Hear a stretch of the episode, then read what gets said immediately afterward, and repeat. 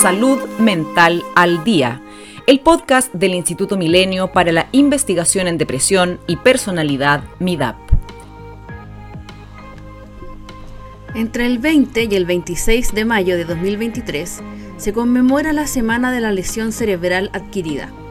La Unidad de Neuropsicología de la Facultad de Psicología de la Universidad Diego Portales preparó una serie de actividades para dar a conocer las lesiones cerebrales con el objetivo de mejorar la vida de los sobrevivientes y sus familias.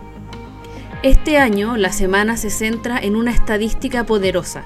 Cada 90 segundos alguien ingresa en el hospital con una lesión cerebral. Accidentes vasculares, caídas, accidentes de tránsito, agresiones, tumores cerebrales, meningitis, encefalitis, hipoxias, son solo algunos ejemplos de causas de estas lesiones. Solo se necesitan unos segundos para que una vida se desvíe por completo de su curso. Las lesiones cerebrales pueden tener efectos devastadores de por vida para cualquier persona. Sobre este tema conversaremos hoy con Cristian Salas, investigador colaborador de MIDAP. Cristian es psicólogo, doctor en psicología e investigador del Laboratorio de Neurociencia Cognitiva y Social de la Universidad Diego Portales. Cristian, hace poco te adjudicaste un Fondesit regular 2023 con el proyecto Cambios en la reactividad emocional luego de una lesión cerebral adquirida, su impacto en salud mental y relaciones interpersonales. Y este es el punto de partida de esta conversación. Así que primero, bueno, bienvenido, un gusto que estés aquí con nosotras y nosotros en Salud Mental al Día. ¿Cómo estás? Hola Carola, muchas gracias por la invitación. Súper bien. Qué bueno. Bueno, y para dar un poquito más de contexto, en el 2017 desarrollaste el Fondesit Aislamiento Social en Personas con Lesión Cerebral en Fase Crónica, el rol modulador de los déficits ejecutivos y la pertenencia a un grupo de pares. Lo primero que me gustaría preguntarte para abrir esta conversación es, ¿qué entendemos por lesiones cerebrales? Buena pregunta. Em, las lesiones cerebrales son una gran familia de patologías eh, del cerebro. Eh, se le llama lesiones cerebrales adquiridas porque em, básicamente las personas, ya sean eh, cuando niño, adolescente o adulto, adquieren estas patologías. Por ejemplo, adquieren un accidente vascular o puede ser un traumatismo craneano. Y lo que eso genera es un deterioro del cerebro y un y, un compromiso de múltiples funciones que pueden ser motoras, sensoriales, cognitivas, conductuales, sociales, etc. Otras eh, patologías eh, neurológicas adquiridas menos comunes son la meningitis, la encefalitis, eh, los virus, por ejemplo, en Chile, el, dato sugiere de que alrededor de 37.000 personas al año son dados de alta de hospitales públicos y privados con un diagnóstico de algún tipo de lesión cerebral adquirida. Entonces, una patología, es una familia de patologías súper grande y que para el Ministerio de Salud, de hecho, es, ha sido declarado como un problema de salud eh, nacional. Bueno, ya vimos que desde por lo menos el 2017 que estás eh, trabajando estos temas, ¿cómo llegas a interesarte? Eso fue extremadamente anecdótico. Eh, em, yo había recién egresado a la universidad y estaba buscando trabajo y había un anuncio en el Mercurio de una clínica en rehabilitación que estaba buscando psicólogos. Eh, yo tenía cero interés o experiencia en el tema neuro y postulé y por alguna Coincidencia, eh, a mi supervisor en ese entonces le, pareció gracioso de que yo había sido eh, ayudante de su profesor en la universidad y le caí bien y me dejó en el trabajo. Y de ahí mi primer trabajo fue eh, en esta clínica, que es la clínica Los Coihues, una clínica que aún existe, que fue como de las primeras clínicas privadas derechamente especializadas en rehabilitación y que desde entonces ha venido formando a, muchos profesionales en este tema. Eh, desde ahí empecé yo a trabajar con personas con lesión cerebral em, y posteriormente, bueno, me fui a hacer mis estudios afuera un poco tratando de buscar eh, información respecto a cómo un psicólogo debería trabajar en esto, porque en el fondo, en esa época, ya estamos hablando unos 20 años atrás, en Chile no había ningún referente respecto a cuál era el rol de los psicólogos en esta eh, estas patologías, eh, los equipos no tenían psicólogos, eh, los colegas hacían lo que ellos estimaban que era como conveniente hacer, ninguna formación. Entonces era una tierra bastante de nadie y eso a mí me llevó a, irme a estudiar afuera un poco para aprender de qué se trataba la pega. Pero así llegué, pura casualidad. Entrando ya un poco más en este tema, ¿cómo viven las personas que tienen o que sobreviven a una lesión cerebral? Chuta, esa es una pregunta re grande. Em, yo lo primero que diría es que eh, las personas después de una lesión cerebral pueden tener distintos niveles de recuperación hay personas que quedan con algún tipo de secuela muy leve y vuelven a trabajar, vuelven a establecer eh, proyectos vitales, retornan como a sus vidas, con ajustes más bien pequeños. Em, y hay otras personas que debido como a la magnitud de los déficits, claramente las lesiones se transforman como en eventos muy traumáticos donde todos sus proyectos vitales quedan interrumpidos. Y donde también a veces sus capacidades motoras, físicas, cognitivas no les permiten volver a trabajar en lo que trabajaban. Eh, en algunos casos siquiera a trabajar, ya tienen que jubilarse. Por ejemplo, un dato eh, internacionalmente y en Chile hemos visto esos datos también, eh, más de un 50% de las personas que tienen lesión cerebral no vuelve a trabajar. entonces, lo primero es señalar de que hay una, son una población muy variada, ¿ya? Tanto así de que de pronto una persona con lesión cerebral puede tener problemas motores y, tú puedes darte cuenta de eso, pero hay un grupo no menor de personas que, por ejemplo, físicamente no tienen nada y que, no obstante, tienen muchas dificultades cognitivas, por ejemplo, problemas de memoria, problemas de atención, problemas de organización y esa población, por ejemplo, se le ha llamado los caminantes heridos, le llaman en, en inglés, que básicamente que tienen como problemas muy invisibles. Entonces, eh, a ese grupo, por ejemplo, eh, le cuesta bastante reinsertarse porque para el común de las personas es difícil entender que a pesar de que se mantienen intactos y se ven iguales a como eran antes, han cambiado. ¿ya? Ahora, psicológicamente hablando, por ejemplo, hay datos que han mostrado que más de un 75% de esta población dice que después de la lesión son una nueva persona. ¿Ya? Que no son los mismos, que que de alguna manera los cambios que les ha traído la, lesión los ha obligado a, tener como que redefinirse eh, en todo nivel, nivel funcional, nivel familiar, etc. Em, y, las personas en general, lo que hemos ido nosotros aprendiendo en, la portal, investigando al respecto, es que viven esto eh, como una pérdida de la normalidad, como una pérdida de pertenencia a los grupos como, que se consideran como normales, eh, hay un alto nivel de aislamiento social em, y también eh, hay, experiencias eh, bien complejas de estigmatización con las que tienen que vivir, muy similares a las que viven otras minorías, basadas en la, no, en la no comprensión, en la falta de información.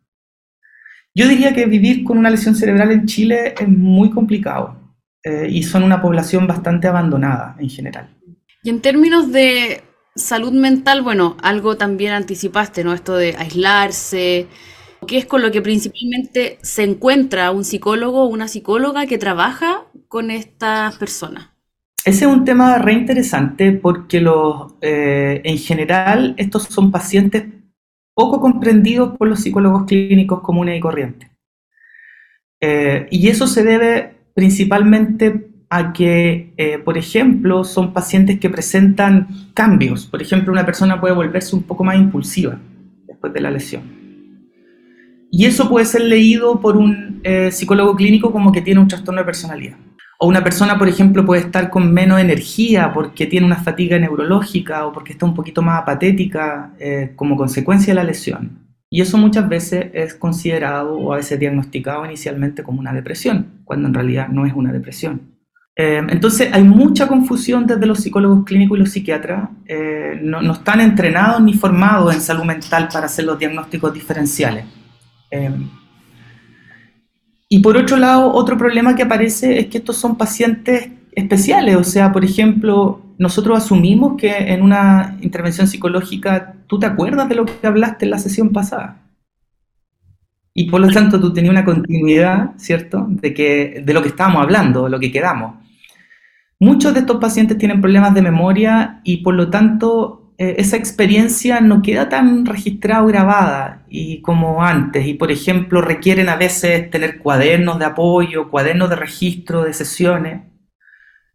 Pero a veces para los terapeutas eso lo interpretan como que el paciente se resiste, como que el paciente no colabora mucho. Entonces, yo diría que hay un gran desconocimiento de los psicólogos clínicos sobre esta población. Hay un alto mal diagnóstico. Eh, y, se complican harto respecto a cómo trabajar con personas que tienen temas cognitivos, problemas de memoria, impulsividad, problemas de atención, etc. Eh, entonces yo creo que ahí hay un desafío súper grande para, avanzar. Pues en, otros países hay una especialidad en psicología clínica que se llama neuropsicología clínica. Y son psicólogos clínicos que se especializan en poblaciones neuro.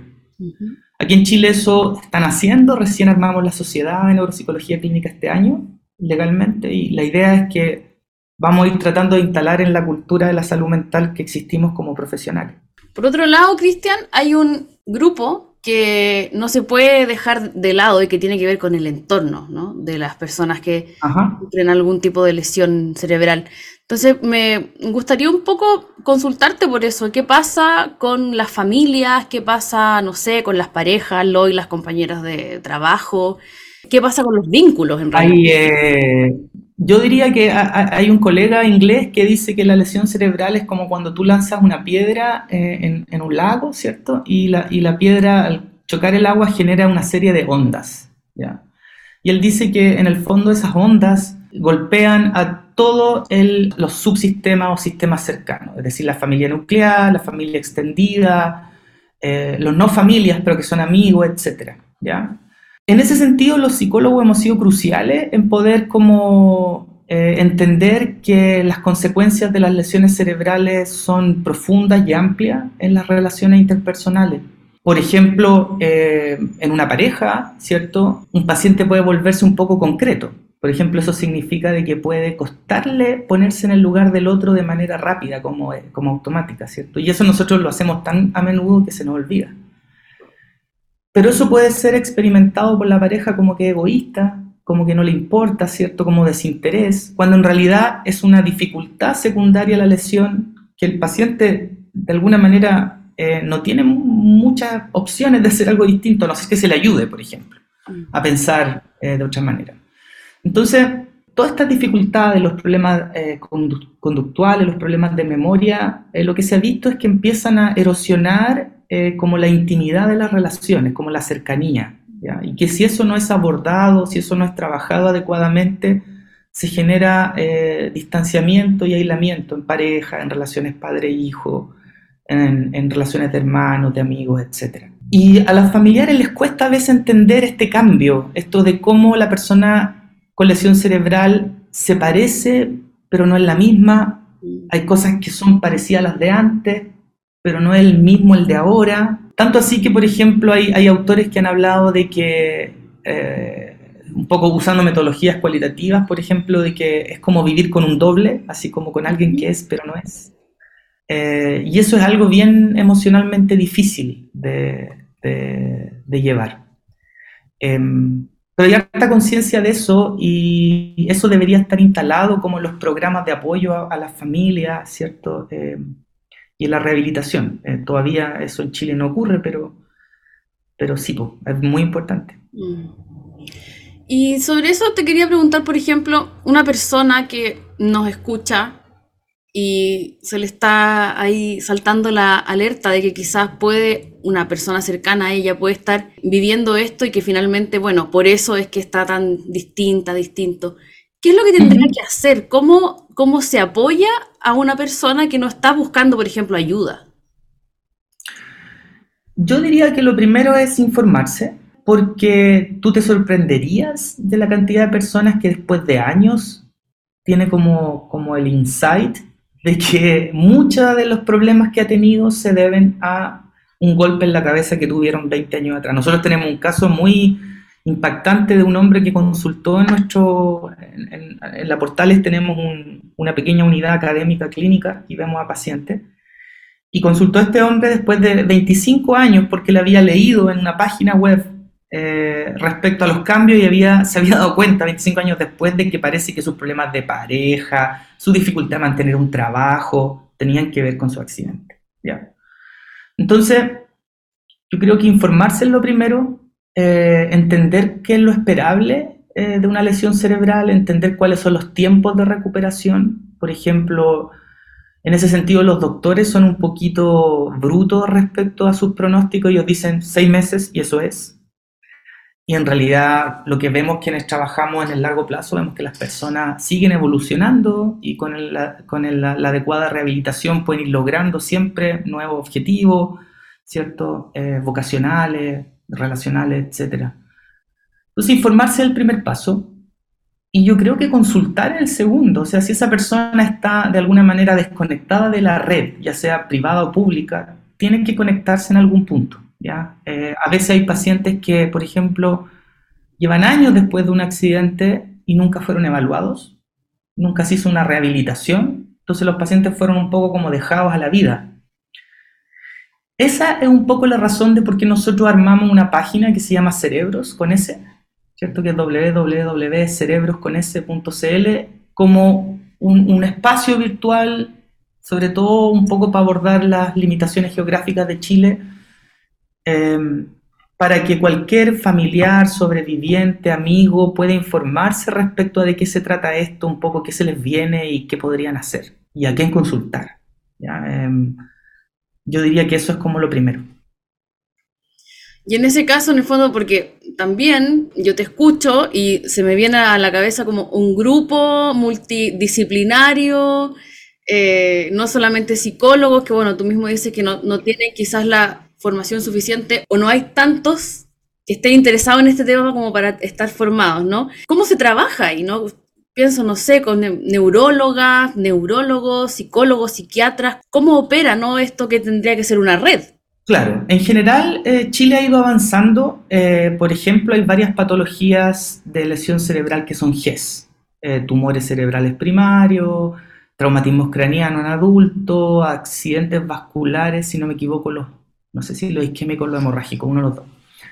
Em, y por lo tanto esos tienen cobertura, o sea, la persona si le ocurre eso puede atenderse en cualquier lugar y tener eh, una atención adecuada. E incluso em, ya a nivel de, salud pública hay, hay, cierta cobertura de rehabilitación por alrededor de un mes, dos meses máximo. ¿ya?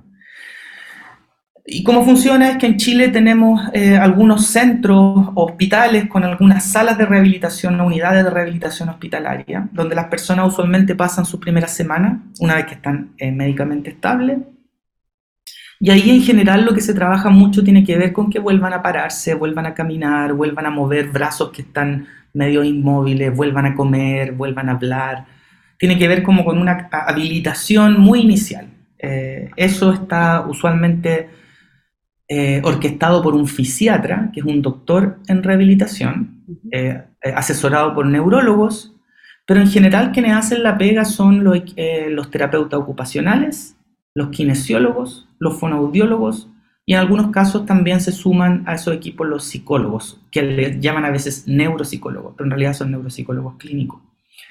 Entonces es un equipo multidisciplinario que de alguna forma establece objetivos conjuntos y le ayuda a esa persona, educa a la familia y los prepara para el alta para sus casas. Y ahí cuando se van a las casas las personas tenemos uno de los grandes problemas y es que en el fondo la rehabilitación ambulatoria de esta población es bastante insuficiente. Eh, o sea, pensemos que vamos recién en los dos meses, ya están en su casa, ¿cierto? Y, y no hay mucho de dónde agarrarse.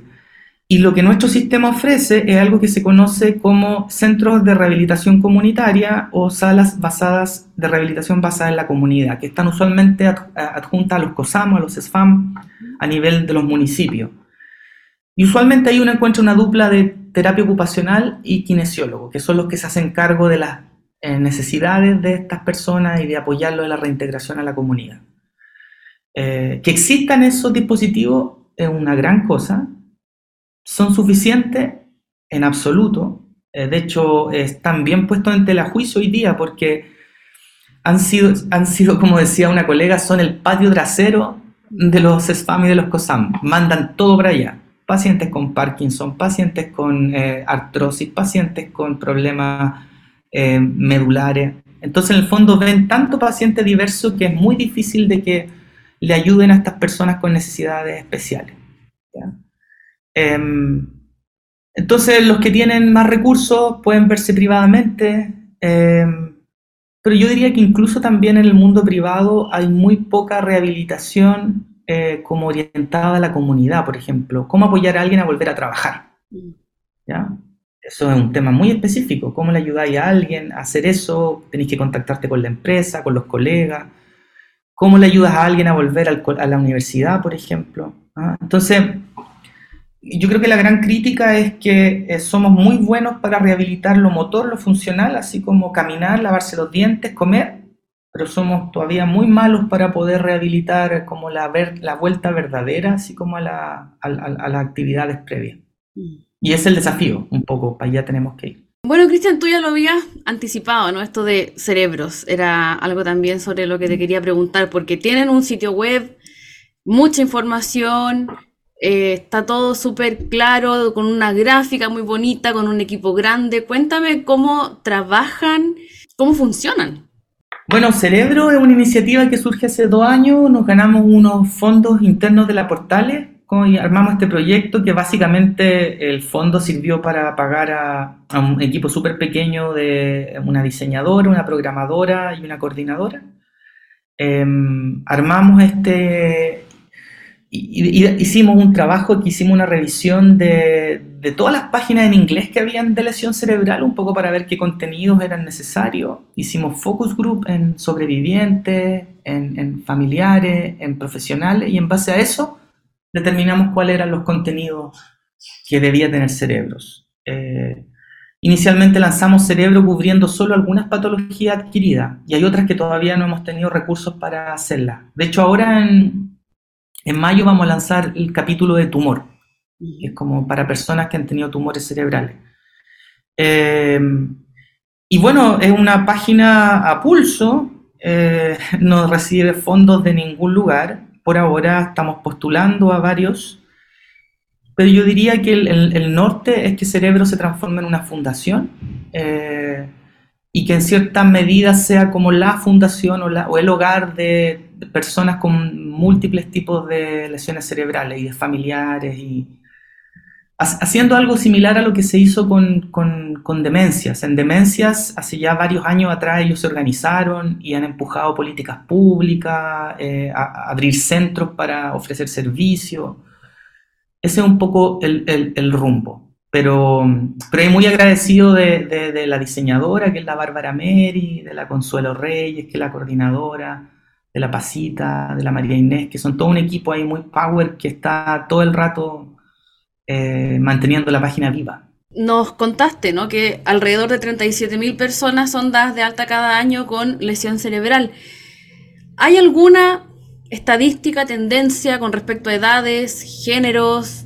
¿Cómo funciona eso? ¿Hay algo ahí o es completamente, no sé, a la Hay estadísticas, no me sé muy bien los números, pero por ejemplo, eh, bueno, los traumatismos craneanos suelen ser más comunes en hombres, hombres jóvenes, por el tema de conductas de riesgo, eh, sobre todo accidentes de tránsito y también accidentes laborales. ¿ya? Eh, también son comunes los traumatismos craneanos en personas de la tercera edad que tienen problemas físicos y motores y se caen. O en niños pequeños que jugando o haciendo deporte pueden tener golpes en la cabeza.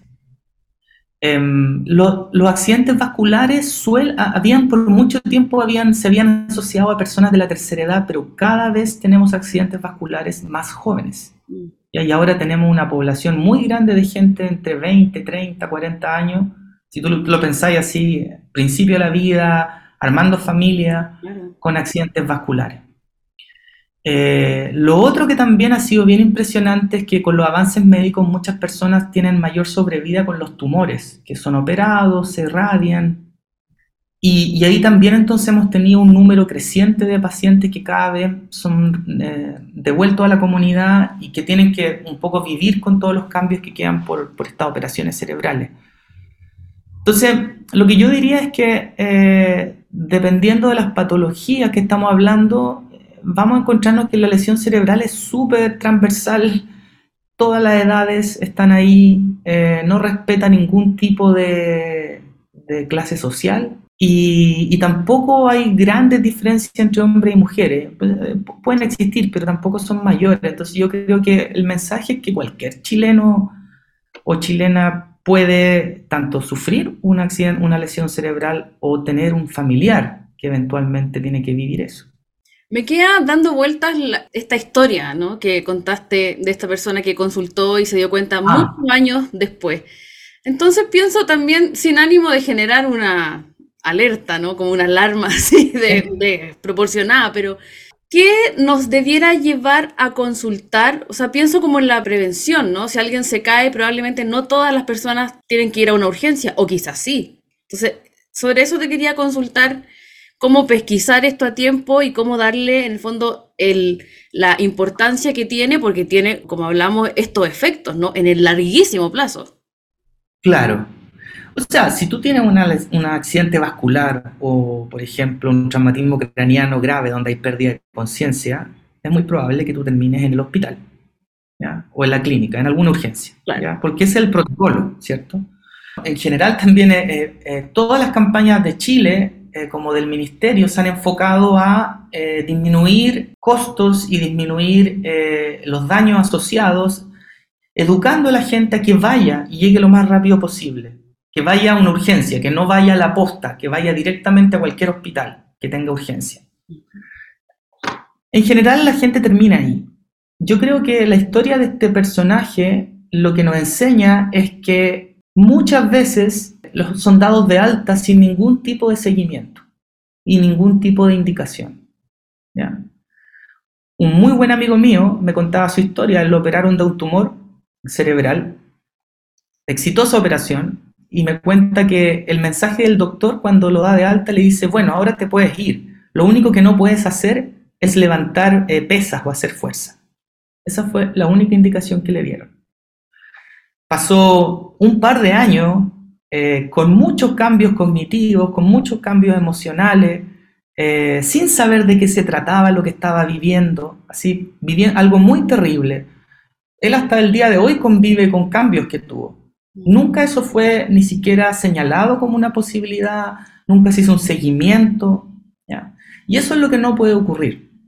Así como, por ejemplo, hoy en día si uno le diagnostica, no sé, diabetes y eso implica toda una serie de medidas que tiene que ver con acompañar a esa persona a lo largo de la vida, hay que pensar que las lesiones cerebrales son patologías crónicas, son para siempre. Y por lo tanto debería haber un protocolo de seguimiento y de alguna manera el hospital, los CCR deberían estar conectados, de tal manera de que la persona se va de alta e inmediatamente eh, de alguna manera llega a este otro dispositivo, ¿cierto? Que no queda perdida en el limbo. Y creo que esas son cosas que podemos hacer pero que requiere tener conciencia de que son problemas. Claro, hay que partir por ahí. Cristian, y me gustaría preguntarte también por el trabajo que están desarrollando en la Diego Portales. Sí, pues bueno, la Portales hace siete años em, tuvo esta visión de transformarse en el polo de desarrollo de la neuropsicología en Chile. Eh, e invirtió en eso, eh, abrió todo un, incluyó a profesores, eh, en un centro que existe ahí de neurociencia humana y neuropsicología. Em, y lo que ha estado haciendo es varias cosas. Por un lado, eh, ofreciendo servicios de evaluación y de rehabilitación neuropsicológica eh, a la comunidad a muy bajo costo o a veces incluso sin casi pagar nada, que son en general servicios bien caros. Em, y tenemos ahí equipos de terapeutas ocupacionales y de psicólogos que se forman en posgrado y en pregrado y que parte del trabajo académico es ver pacientes, como una clínica universitaria. Y eso, eso ha sido bien bonito, llevamos ya más de cinco años ahí trabajando y vemos, creo que veremos, no sé, unos 60, 70 pacientes al año. A puro pulso, porque en el fondo eh, ese, trabajo se, eh, se, da en base a, a estos alumnos que están perfeccionándose. Por otro lado, hemos desarrollado arte investigación, eh, tenemos eh, alumnos de doctorado, tenemos alumnos de magíster que han ido tomando investigación en lesión cerebral. Por ejemplo, Álvaro Aliaga está investigando en temas de eh, retorno al trabajo, la María José Bracho está investigando en temas de em, estigma, por ejemplo, el estigma y la información de, de la comunidad hacia la lesión cerebral. El Rodrigo Tobar, que es un fonoaudiólogo, está investigando cómo cambia la identidad de las parejas cuando uno de los dos tiene una lesión. O sea, yo creo que somos el único lugar en Chile que está buscando hacer investigación psicosocial en, en, estas, patologías y, eso ha sido bastante fructífero. Eh, los fondos y también que yo me he adjudicado un poco buscan eso, que es como entender el lado no médico de la lesión y de la rehabilitación. Y también nos hemos transformado en, eh, con cerebros como en tener un rol más público, como de instalar el tema en, lo social y, y, ofrecemos hartos cursos de posgrado, como de, para ir capacitando también a profesionales de todo Chile en, en la lesión cerebral, en rehabilitación y cosas así. Entonces, ah, si uno mira para atrás, ha sido así como un crecimiento muy exponencial e intenso, pero muy bien recibido. Yo creo que era, era súper necesario que se desarrollara algo así. ¿Y esa investigación dónde está disponible? ¿Hay un, algún sitio web? ¿Hay que buscarlas de a uno? ¿Cómo? ¿O está toda en, en cerebros? Porque ahí tiene un poco, ¿no? Un, un, en cada lado. cerebro, cerebro es no, Cerebros no académicos, en general cerebros tratamos de que sea para la persona común, al chileno común y corriente. Em, yo diría que, eh, bueno, nosotros tenemos una página donde de, la, de neuropsicología que es www.neuropsicología.udp.cl, que ahí mostramos como todo lo que hacemos. Pero si no, todo está en ResearchGate, que es como eh, esta plataforma de investigadores, ahí en general almacenamos más o menos todo lo que hacemos. Ahí se puede encontrar. Cristian, y para ir cerrando esta conversación, no sé si hay algo más que quisieras agregar, algún tema que se nos estuviera escapando. O sea, pensando que esto, esta conversa ocurre en el contexto de MIDAP eh, y que MIDAP está muy interesado en la salud mental, en la depresión. Em, y, la depresión como cierto una patología que ocurre en, en formas bien complejas, a veces de presentaciones psiquiátricas. Eh, yo creo que lo que instala este tema tiene que ver con, yo diría, dos cosas centrales. Una es cómo tenemos que ir progresivamente abriéndole camino a que las patologías eh, neurológicas y psiquiátricas también eh, tienen correlatos neuropsicológicos, es decir, de que desde la depresión, el trastorno bipolar, la anorexia, por ejemplo, trastorno alimentario, todos tienen correlatos neuropsicológicos la evidencia muestra que todas las grandes patologías psiquiátricas tienen correlatos neuropsicológicos. Y de hecho, eh, cada vez más los protocolos de tratamiento incluyen la evaluación de esos problemas y la inclusión de ellos en el abordaje. Entonces, me parece eh, que este impulso que ha tenido la neuropsicología en Chile, yo creo que en los próximos años va a seguir creciendo porque muchos terapeutas se van a dar cuenta de que algunos de sus pacientes difíciles eran difíciles también porque tenían perfiles cognitivos. No es simplemente un tema de personalidad, ¿cierto? No es simplemente eso, la, foto es más compleja. Y, lo que y cuando eso se empieza a ver y a entender, eh, también lo que empieza a ocurrir es que es posible ir adaptando las intervenciones psicoterapéuticas a las peculiaridades de estos pacientes. ¿ya? Y en ese sentido, el trabajo con los pacientes neuro nos ha enseñado sí, mucho respecto a cómo adaptar la psicoterapia, por ejemplo. O sea, la psicoterapia existe para pacientes neuros, pero ha tenido como que reinventarse. Y ese aprendizaje yo creo que va a ser muy útil para la psicoterapia en psiquiatría más común y corriente. En Chile ya hay varios equipos que están entendiendo esto, por ejemplo, equipos que trabajan en trastornos bipolares, que saben de qué parte del tratamiento implica rehabilitación cognitiva, que las personas quedan con problemas cognitivos por seis meses, un año y que hay que hacer algo con eso. Pero yo creo que eso todavía es más bien algo contextual. Pero me parece que para MIDAP y para la labor que ha estado haciendo MIDAP, el, el ir instalando una línea de lo cognitivo, yo creo que sería algo bien bonito e innovador. Hay algo que no quiero dejar pasar que tiene que ver con el COVID. El COVID, bueno, se ha visto que tiene efectos en distintos sistemas. Te quería consultar si has visto o dentro de lo que se ha informado a nivel internacional algún impacto del COVID con respecto al cerebro. Sí, hay. Eh, de hecho, Álvaro Aliaga está realizando un estudio de seguimiento longitudinal de pacientes con COVID grave hospitalizados y retorno al trabajo. Eh, y por ejemplo, una de las cosas que ha encontrado es que un porcentaje no menor, y ahí, perdón porque no me sé el número exacto, pero tendería a pensar que anda por ahí entre el 20 30%, esos pacientes persisten al año, al año y medio con problemas cognitivos. ¿ya? No obstante, el problema que tenemos ahí es que los pacientes graves son pacientes que pasaron por urgencia, pasaron por usualmente sedación, pasaron por ventilación, y lo que sabemos nosotros es que sin COVID y pasando por esos procedimientos, también tú tienes esos problemas. O sea, el, tema central es que si, tú pasas por cualquier tipo como de, UCI, eh, es muy probable de que puedan haber secuelas. Actualmente el MinSal está súper preocupado porque eh, han tenido mucha demanda por long COVID. Y el long COVID, ¿cierto? Son personas que no tienen un COVID grave, como cualquiera de nosotros, pero que parte de la sintomatología del long COVID tiene que ver con eh, dificultades cognitivas, fatiga, problemas de memoria, problemas de atención, irritabilidad. ¿ya? El problema que tenemos es que todavía no está muy claro el sustrato del long COVID eh, ni muy bien cuál es el procedimiento de abordaje. Todavía yo creo que no hay claridad respecto a eso. Pero sí, eh, y eso tiene que ver con que el, el, COVID es un virus y es un virus que eh, es neuroinvasivo, o sea que puede penetrar y meterse al cerebro, ¿cierto? Y que puede generar procesos inflamatorios, procesos autoinmunes. hay varios mecanismos que parecer explican por qué se generan estas alteraciones. Así que también ahí hay un grupo importante de gente que consulta por eso. Bueno, Cristian, muchísimas gracias por tu tiempo y por esta conversación. Entonces, las coordenadas son cerebros con s.cl, neuropsicología.udp.cl, ahí hay más información. Y nada, todas y todos invitados a informarse es lo más importante. Así que muchísimas gracias, Cristian. Muchas gracias a ti y a mi por la invitación.